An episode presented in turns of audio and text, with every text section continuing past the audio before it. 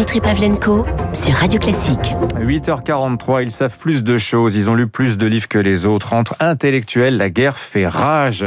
Le débat a fait place au combat pour le meilleur et pour le pire. Bonjour Eugénie Bastier. Bonjour. Vous êtes journaliste au pages débat et opinion du Figaro. Vous publiez chez Robert Laffont, je crois que c'est sorti hier, La guerre des idées. Enquête au cœur de l'intelligentsia française. Vous citez Jacques Julliard au début du livre qui dit euh, très pertinemment, la guerre civile, c'est une conversation qui tourne mal. Et à en croire votre livre, on n'en est pas très loin de cette guerre civile entre intellectuels où la bataille des savants bat son plein.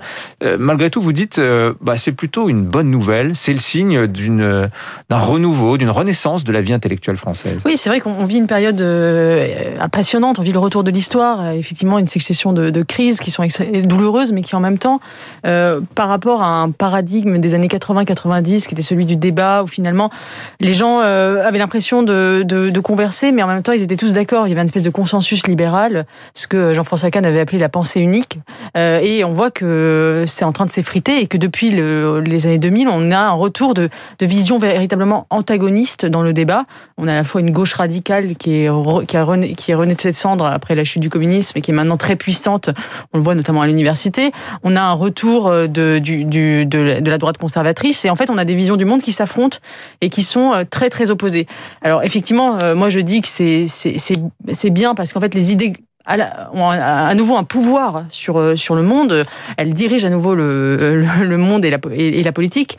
Donc on se on se enfin elles ont à nouveau un pouvoir et en même temps euh, c'est vrai que c'est aussi euh, dangereux parce que il y a le retour d'une violence, euh, d'un sectarisme, d'ostracisme dans la dans la vie intellectuelle et qui malheureusement mettent en péril cette conversation mmh. intellectuelle. Alors après est-ce que c'est vraiment une bataille d'intellectuels, une bataille de savants?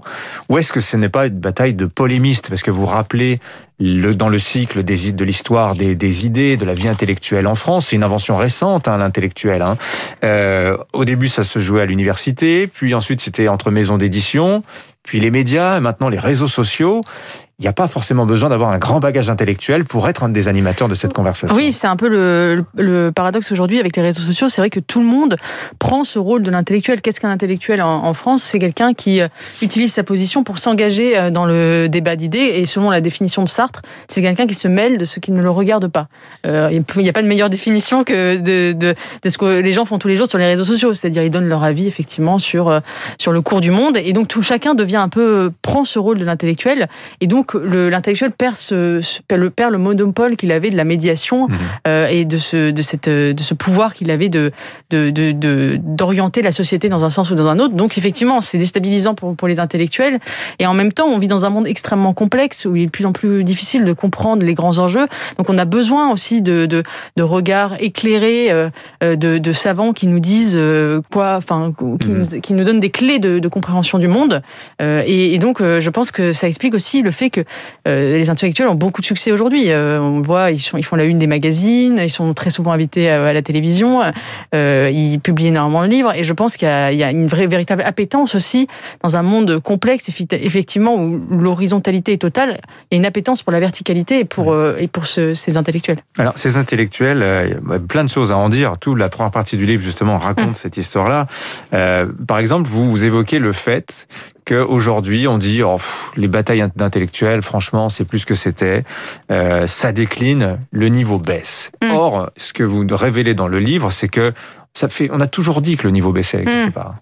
Oui, alors il n'y a rien de nouveau à ça. Il n'y a rien de nouveau à ça. Euh, je cite euh, Paul Valéry qui disait euh, la baisse de la valeur esprit, l'idée que finalement euh, nous étions dans un monde de plus en plus, il écrit ça après la Première Guerre mondiale, nous étions dans un monde qui, qui accordait de moins en moins de place à l'esprit et de plus en plus de place au matérialisme, et donc qui avait un déclin intellectuel. Donc ça, c'est vrai que cette idée, elle a, elle, elle, elle a, toujours été plus ou moins portée.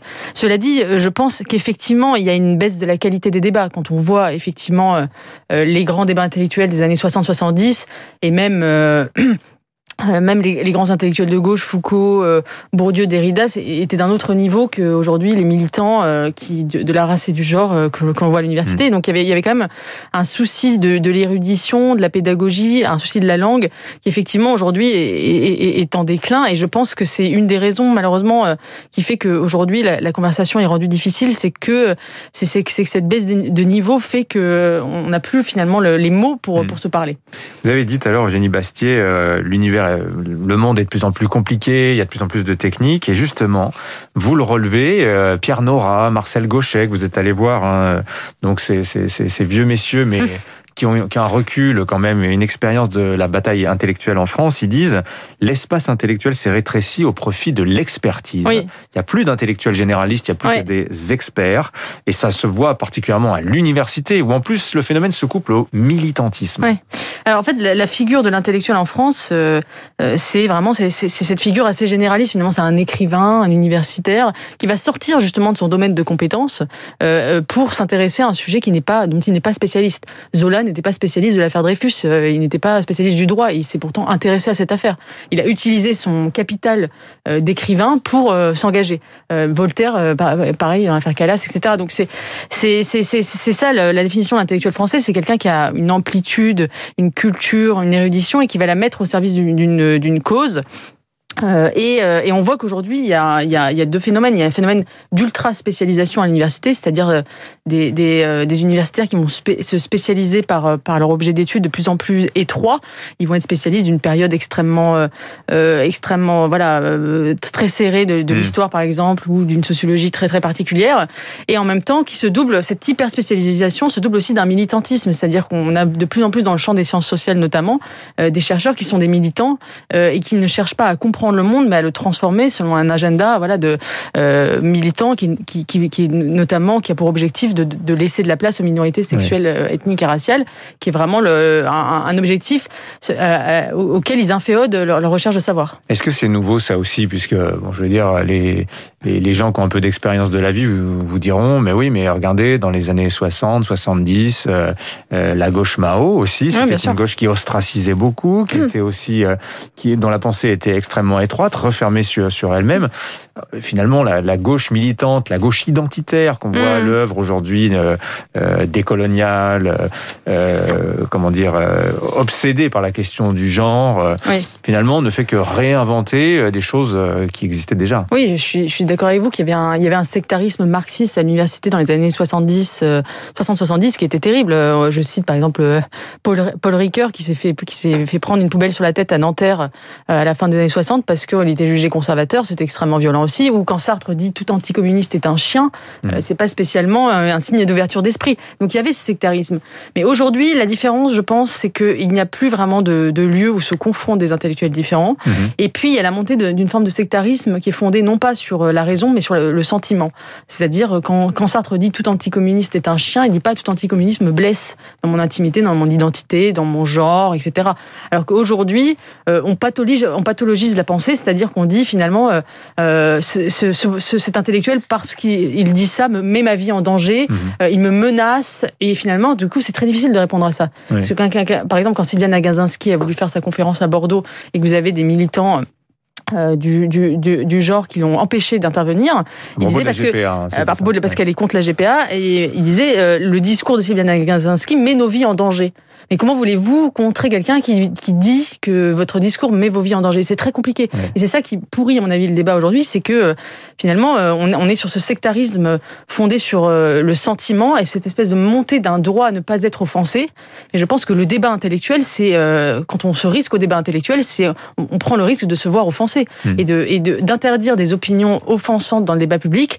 Euh, eh bien, c'est c'est la défaite de la pensée. Vous expliquez dans le livre que d'ailleurs euh, cette gauche offensée, d'une certaine manière, ça vient des États-Unis, mais c'est particulier parce que là-bas, la liberté d'expression est telle que le seul moyen euh, de faire taire quelqu'un, oui. c'est de crier par-dessus ses, ses, propos. Et quelque part, les méthodes sont en train d'arriver en, d'arriver en France. Ouais.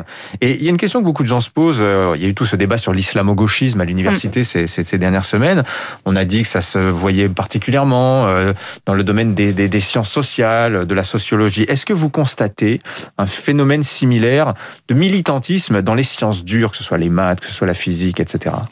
Je pense que ça reste encore euh, assez euh, épargné. C'est vrai que c'est mmh. plutôt dans, dans les sciences sociales que qui sont par, par essence beaucoup moins euh, beaucoup moins et enfin où la scientificité est beaucoup moins établie que euh, effectivement ces militants s'engouffrent euh, et, et avancent notamment en, en sociologie et, euh, et, en effet, c'est très, très problématique aujourd'hui parce qu'on voit que par exemple, dans mon livre, je, cite effectivement les thèses de sociologie en 2020 euh, qui sont en cours en France. Et effectivement, vous avez, je pense, à la louche, un tiers des thèses qui reprennent le, les paradigmes de l'intersectionnalité, du décolonialisme, du genre, de la race. Donc effectivement, c'est quantifiable. Il y a quand même une, une, une, une hégémonie qui avance. Mm.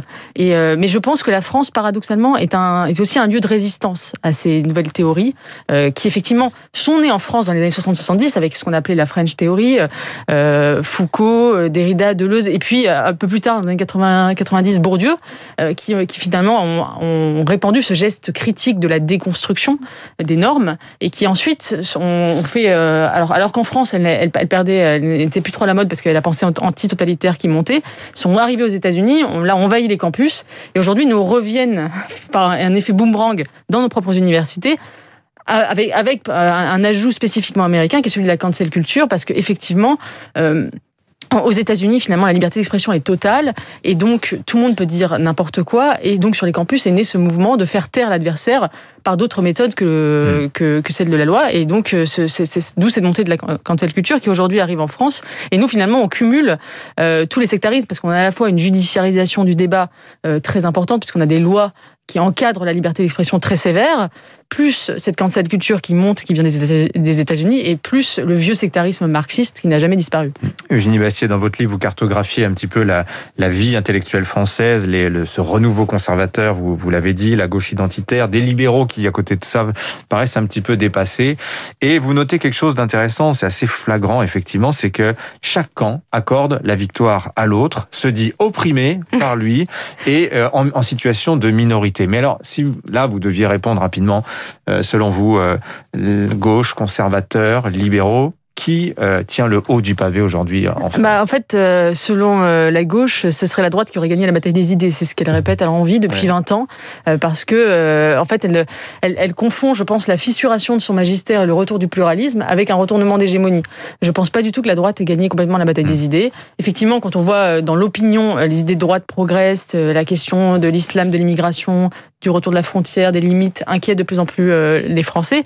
Effectivement, dans les médias, il y a davantage de pluralisme, la droite euh, se crée un espace, mais par exemple, l'université n'a jamais été aussi hégémoniquement de gauche. C'est-à-dire que vous n'avez plus aucune figure intellectuelle de droite à l'université, comme il y avait pu avoir Raymond Aron, euh, Boudon, ou même Pierre Manant qui était à l'EHESS et qui, qui n'y est plus. Donc effectivement, en fait, c'est c'est pas facile de répondre à cette question en une phrase parce qu'en fait, chacun avance dans un domaine spécifique. Et euh, chacun a ses bastions et ses, et ses, citadelles.